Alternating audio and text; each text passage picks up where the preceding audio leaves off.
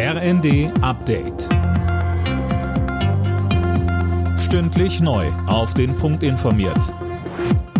Ich bin Silas Quiring. Guten Tag. Eine Protestaktion wütender Bauern in Schleswig-Holstein wird von der Bundesregierung scharf kritisiert.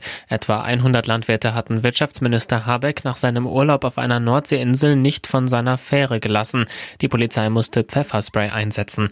Bundeslandwirtschaftsminister Özdemir sagte dazu im ersten Wir haben ein Demonstrationsrecht, selbstverständlich dürfen Sie Veranstaltungen machen, protestieren, was auch immer. Hier geht es darum, hier sind einige wenige, ich will das sehr deutlich sagen, es sind nicht die deutschen Bauern, es ist eine kleine Minderheit, eine radikale radikale Minderheit, die anderes im Schilde führt. Und ich kann alle nur auffordern und bitten, sich davon deutlich zu distanzieren. Mit einer Trauerfeier in Offenburg wird heute Abschied genommen von Wolfgang Schäuble. Als Trauerredner werden unter anderem CDU-Chef Merz und Baden-Württembergs Ministerpräsident Kretschmann sprechen. Der offizielle Trauerstaatsakt im Bundestag findet in zwei Wochen statt. In den Hochwassergebieten deutet sich endlich etwas Entspannung an. Der Dauerregen der vergangenen Tage lässt nach. Mehr von Marie-Céline Roy. Im Laufe des Tages soll es immer weniger regnen, damit sollten sich dann auch die Pegelstände stabilisieren.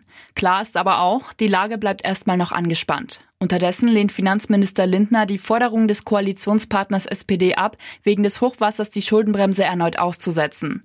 Er sagte den Stuttgarter Nachrichten, wer ohne den Umfang des Schadens zu kennen sofort nach neuen Schulden ruft, verkennt den Ernst der Lage.